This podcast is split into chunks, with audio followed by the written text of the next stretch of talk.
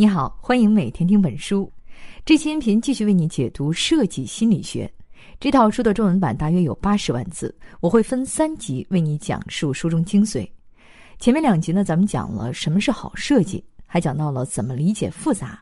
那么今天咱们来讲这个系列的最后一集，我会用大概二十三分钟的时间为你讲述情感在设计中的重要作用，以及怎么设计才能更好的满足大家的需求。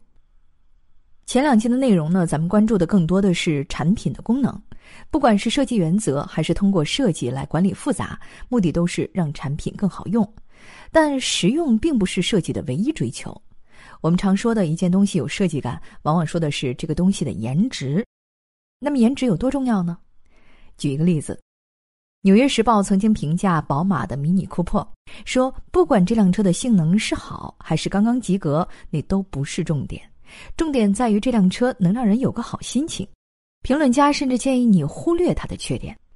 这个例子就说明了一件产品在市场中能不能取得成功，实用性只是其中的一个指标，美感会严重影响到人们的购买决策。在功能一样的情况下，具有美感的产品更有竞争力，哪怕它的价格更贵。比如在二十世纪八十年代早期，个人电脑第一次开始使用彩色屏幕。当时颜色的主要作用就是突出显示某些文字，或者添加一些不必要的装饰。它并没有给日常工作带来实际价值。如果从理性的角度来看，买彩色显示器那显然不是一个明智的选择哈。但实际情况是，人们就是愿意为彩色屏幕买单，哪怕它没有什么实际用途，哪怕它贵好几倍。所以说，在很多情况下，让人们愿意额外付出的不是实际的功能，而是美感。那么，美感在设计中的作用，仅仅就是为了讨好用户的眼睛吗？并不是，美感对工作效率的提升是有实质性帮助的。这是什么原因呢？这就是我们今天要聊到的内容。下面我将分两个方面来为你讲述。第一部分说的是美感和情绪对设计的影响；第二部分说一说设计的三个层次，也就是本能层次、行为层次和反思层次。咱们先来看第一部分，美感和情绪对设计的影响。很多让我们爱不释手的设计，它除了好看之外，还有什么作用吗？有的。研究发现，颜值高的设计更好用。有两个日本人呢做过这么一个实验，他们研究了很多不同型号的提款机，其中呢有一种自动提款机与众不同，它的按键形状和屏幕设计更吸引人。从直觉上来说，这种提款机虽然说好看，但是功能和其他提款机都是一样的，所以并不会更好用。但是实际上，人们普遍认为这种提款机使用起来更顺手。有一位以色列的科学家对这个结果表示怀疑，他认为这个研究结果可能是因为日本人的审美偏好造成的。他拿到了日本人在实验中使用的提款机，把上面的文字改成了希伯来语，在以色列呢又进行了实验。得到的结果是一样的，以色列人也觉得好看的东西也更好用，可见啊，不同国家和民族的人都愿意接受更好看的东西。那么，为什么我们都更喜欢好看的东西呢？这是因为美可以影响人们的情绪，不管是正面还是负面的情绪，在人们的日常生活中都扮演着重要的角色。情绪会影响人对事情的判断，帮助人们做出决策。心理学家研究发现，正面的情绪有助于学习、激发好奇心和激发创意。高兴的时候，人们就更容易摆脱原有思维框架的束缚；而消极的情绪呢，会让人们的思路变窄，把所有注意力都集中到问题本身，陷入到具体的事情里。知道了情绪对我们行为的影响，也就更能理解为什么好看的东西更好用了，因为美会激发你的正面情绪。而正面情绪呢，又会激发你的创造力。咱们举个例子，如果用户用的是一个设计精良的电视遥控器，他们在操作中遇到了问题，那么往往会选择多尝试几次不同的操作。电视遥控器呢，一共也没几个按键哈，多试几次肯定就能解决问题了。但是如果这个遥控器设计的特别粗糙，上面还有一堆莫名其妙的按键，看着就来气。那么你就有可能呢会不停的按一个键，这样的操作显然是不能解决问题的。从这个案例里，我们就能感受到美感对使用体验的影响。人们在使用有设计感的产品的时候，往往会倾向于尝试不同的操作方法。这么一试，很多问题也就解决了，不至于因为一些小毛病而卡住。这样呢，人们就会认为，哎，这是一款好用的产品。但是如果一个产品特别丑，人们对它的第一印象就不好。这时候呢，就会激发人们的负面情绪，窄化人的思维。在遇到问题的时候，用户就会不断重复同样的操作，但这是解决不了问题的，只会让用户越来越生气。所以说，美真的是生产力，它的作用不仅仅在于养眼，还可以影响人们的情绪，进而提高效率。以上就是第一部分内容，你只需要记住一句话：好看的东西更好用，美就是生产力。下面我们来说第二部分。怎么设计才能更好满足大家的需求？心理学家研究发现，人类的大脑活动可以分为三个层次：本能层次、行为层次和反思层次。本能层次呢，就是天生的最原始的需求，比如说食物、安全；行为层次呢，是后天学来的一些经验和动作；反思层次最高级，需要理性参与。比如看一部严肃的文学作品，需要经过解读分析，才能获得更多的乐趣。设计师的工作呢，就是要让产品满足人们的这三个层次。一般来说，本能先于意识，所以本能需求是首先要满足的。一个产品如果说一打眼就很不受人欢迎，那它再有文化内涵，也很可能是一件失败的产品。行为层次呢，要做到功能完善、操作体验良好，让人们很快就能学会怎么用；而反思层次更多关注的是勾起人们的回忆、建立身份认同等。这三个层次的需求啊，有时候是冲突的。比如，作者说到了一个故事：有一次呢，他的朋友给他拿来一个精致的皮盒，这里面是一套机械的绘图工具，有圆规、墨水、三角板等等做设计时用到的文具。作者看着这套文具，回忆起了以前的美好时光。那个时候做设计都是手工来绘图，而不是像现在用电脑啊。感叹了一番之后，作者冷静地说：“但我讨厌他们。圆规经常打滑，常常没等圆画完，圆心就跑偏了。还有墨水，这东西最烦人，一不小心就会打翻，会把整张图纸都毁掉。”在这个故事里，就能体现出三种层次之间的冲突。当作者第一眼看到精致的皮盒和不锈钢文具的时候，本能层次立刻做出了开心的反应。接着呢，反思层次开始回忆那些年美好的时光。但是随着回忆越来越多，作者也想起了很多不愉快的体验。这时候，反思层次的负面感受和本能的愉悦感受之间就发生了冲突。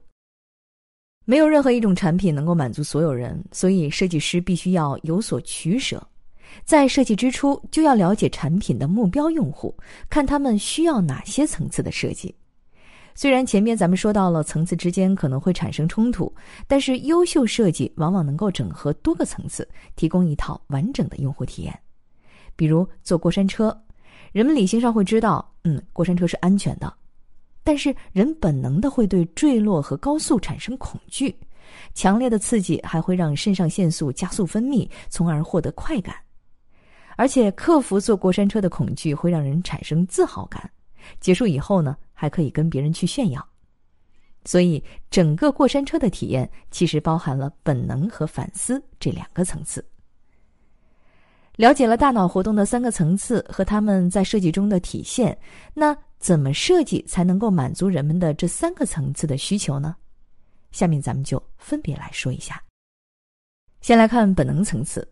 在这个层次上，世界上所有人都差不多，不分种族和文化。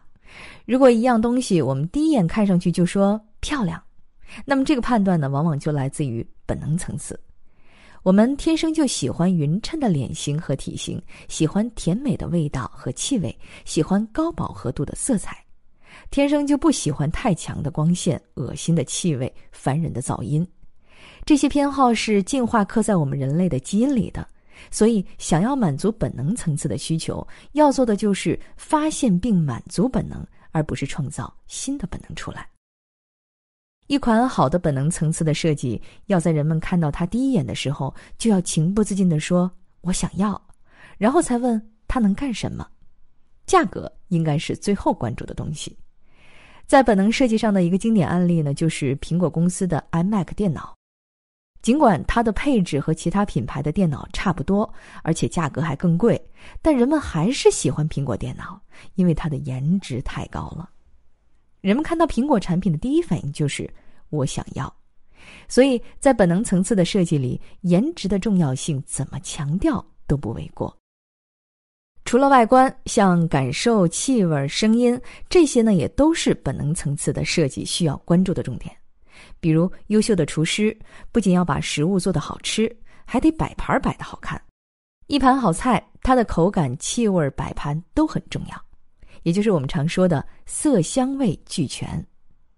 再比如说，在设计车门的时候，要让关门的声音悦耳。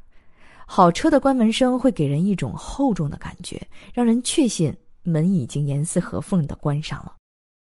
不过，在我们身边呢，也有很多反本能的东西，比如大多数人天生都不喜欢带苦味的东西，但是却有很多人喜欢喝咖啡。一般来说呢，成年人更喜欢探索那些超过本能的东西，这些东西在本能层次上都是负面的，但是在反思层次上却可以是正面的。本能层次的需求是亿万年的进化写在我们的基因里的，它极其稳定，所以本能层次的设计几乎不会过时。就比如巴菲特长期持有可口可乐公司的股票，其中一个原因呢，就是因为巴菲特相信甜味饮料满足人类的本能需求，所以再过几十年甚至几百年，可口可乐这家公司也依然会盈利。而相比之下，反思层次的设计就很容易过时，因为反思层次的设计受文化的影响很大，文化一变，设计也就过时了。说完了本能层次，咱们再来看行为层次。行为层次的设计呢，主要讲究实用。前两期的音频主要讲的就是满足行为层次的设计，这期音频我们来说一说另外一个角度哈。从表面上来看。功能设计最简单，无非就是用户想要什么就给他什么。但是很多时候呢，别说你不知道用户的真实需求，就连用户本人可能也不知道自己到底想要什么。就像在汽车没有发明之前，所有人都说自己想要更快的马车。所以说，对于优秀的行为层面的设计，关键在于了解用户怎么使用产品，发现用户的真实需求，甚至是隐藏的需求。很多公司在研发新产品之前呢，要进行市场调查，但是市场调查往往很不靠谱。很多产品做市场调查的时候，顾客说喜欢，结果呢，在上市之后却失败了。还有很多一开始没人看好的产品，却取得了成功。在新产品投放市场前，预测它的客户群几乎是不可能的事情。手机就是一个典型的例子。在手机发明的早期，人们认为手机只是小部分商务人士用的工具，不大可能进入寻常百姓家。但从现在的后见之明来看，手机改变了几乎所有人的生活方式，成为了伟大的产品。再比如说早期的电脑，很多厂商都普遍认为电脑的主要用户也是商务人士，所以几乎都不重视个人电脑的业务。但是现在我们也看到了，人们用电脑看电影、打游戏的时间可能比用在工作上还要多。手机和电脑在当时属于新技术，生产者看走眼也是情有可原的。但有很多显而易见的需求也总是被忽略，比如在汽车里安装杯架。如果用现在的视角来看，这个需求太明显了。没有杯架，喝水的杯子该放哪儿呢？但是。在汽车发明了将近一个世纪之后，杯架这个简单需求才成为了汽车的标配。最早的杯架呢，不是来自于汽车厂商，而是一些第三方的商家。他们首先发现了这个需求，制作了可以安装在汽车里的杯架，逐渐的，杯架才成为了汽车的标配。早期德国的汽车制造厂商呢，非常排斥给汽车里装杯架，他们认为汽车是用来驾驶的，不是一个坐下来喝东西的地方。因为没有杯架，德国汽车在美国市场中的销量下滑。德国人经过调查之后，才意识到问题的严重性，这才开始给汽车装上了杯架。所以说，一些事后看起来显而易见的需求，在当时并没有那么明显。作为设计师，要有意识的去观察人们在真实的场景里怎么使用产品，只有这样，才能获得一线的消费者洞察，才能持续的改良设计。在上面的这些例子里，我们也能发现，产品研发有两种方式：一种呢是改进式的创新，另外一种是颠覆式的创新。汽车里的杯架就属于改进式的创新。面对这种情况，你只需要观察用户在真实使用场景中的行为，然后呢，根据这些反馈，不断的打磨你的产品，不错过显而易见的需求，这样就能实现改进式的创新。而面对像手机、电脑这样颠覆式的创新，市场调查往往是不靠谱的，用户还没有意识到自己的真实需求。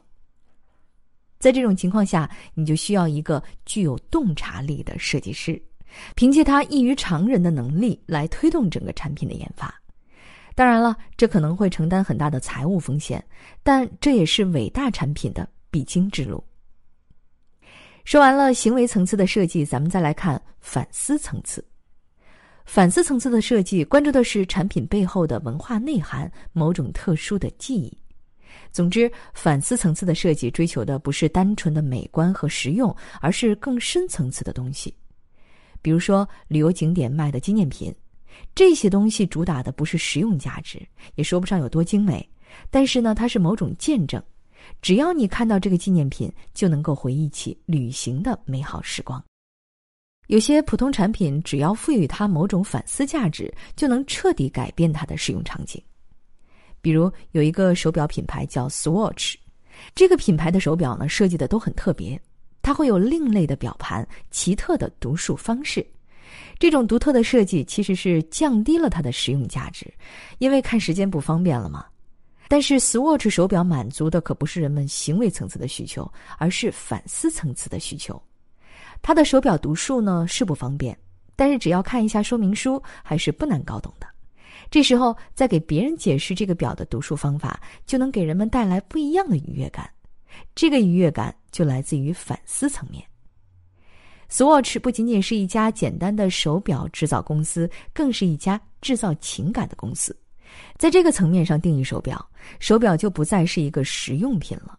人们可以拥有像领带、鞋子一样多的手表，也要根据不同的活动场景来佩戴不同的手表。哎，经过这么一设计，本来是一个消费频次很低的产品，就转变成为了时尚快消品，需要随时买新的。反思层次的设计呢，在我们生活当中也是很常见的。比如有一些产品的广告会营造一种稀缺感，让人们以拥有这种产品为荣。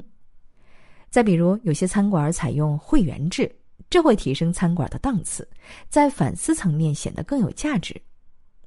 再比如，上千美元的职业套装会让穿它的人流露出与众不同的气质。这些例子呢，都是针对反思层次的设计。好，以上就是第二部分的内容。咱们说了设计的三个层次，分别是本能层次、行为层次和反思层次。本能层次满足的是人类最基本的需求，这个层次世界上所有的人都差不多，不分种族和文化，它最稳定。行为层次关注的是产品的实际功能，想要在这个层次上设计出好产品，关键在于发现人们真实的需求。最后我们说的是反思层次，这个层次关注的重点是产品的文化内涵、反思价值。说到这儿，这部八十万字的设计心理学就跟你说完了。我们呢用一个清单来回顾一下这三期音频的主要内容：一。设计心理学这套书最早一九八八年就出版了，普通读者和设计师都非常喜欢这本书，一直很畅销。到了二零一三年，作者在原书的基础上进行了大幅度的增改，几乎是重写了这本书。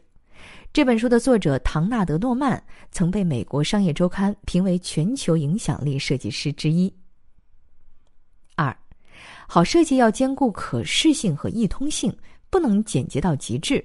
因为这样就失去了可视性，用户不知道该怎么操作；但是也不能过于繁琐，这样就失去了易通性，用户会不明白你的产品是干嘛的。三，设计一款好产品，要了解交互设计的五个基本原则，分别是势能、易服、约束、映射和反馈。势能就是指某些物体本身就有的特定的交互方式，不需要解释，它直接就可以被感知到。易服是一种提示，告诉用户可以采取什么行为。约束可以限制用户的行为，让用户快速学会使用一款产品。映射就是让控制开关和被控制对象之间有明确的关系。一款好设计还要有明确及时的反馈，不让用户迷茫。四，人的差错往往来源于糟糕的设计。多问几个为什么，可以帮助我们找到问题的深层原因。如果问题出在设计上，那么通过约束、强制、再次确认、撤销的方法，可以尽量的减少用户的操作失误。五。设计师要有以人为本的设计理念，以人为本既是价值观，也是方法论。设计的始终都要围绕以人为本来展开。六，简单并不是设计的最高标准，也不是人们最想要的。很多事情的复杂性是不能简化的。真正让人恼火的，其实并不是复杂，而是困惑。所以，设计师要面对的问题，不是把所有产品都变简单，而是要消除人们对复杂产品的困惑。七，设计师管理复杂的六个工具分别是概念模型、概念重组、模块化、自动化、默认选项和入门教程。但是很多东西的复杂性是没有办法完全简化的，所以作为用户也应该掌握一些应付复杂的方法。可以通过拆分任务、观察、模仿的方法快速学习复杂技能，还可以用清单来避免错误。八。一个优秀的设计师首先要做的是搞清楚问题的本质，而不是接到问题就马上开始动手。愿望线往往传达了用户的真实需求，对设计师有重要参考价值。要把服务当成一个整体来设计，要有系统化的设计思维，把全部体验当成一个整体。九，美会激发人们的正面情绪，而正面情绪又会激发人们的创造力。具有美感的东西不仅仅是养眼，还能够提高工作效率。好看的东西更好用，美就是生产力。十，设计可以分为三个层次。本能层次满足的是人类最基本的需求，在这个层次上，所有人的需求都差不多，不分种族和文化，所以它最稳定。行为层次关注的是产品的实际功能。这一层次的设计，关键在于发现人们真实的需求。最后说的是反思层次，这个层次关注的重点是产品的文化内涵，帮用户塑造的个人形象。以上就是这期音频的全部内容，为你准备的笔记版文字就在音频下方的文稿里。恭喜你又听完了一本书。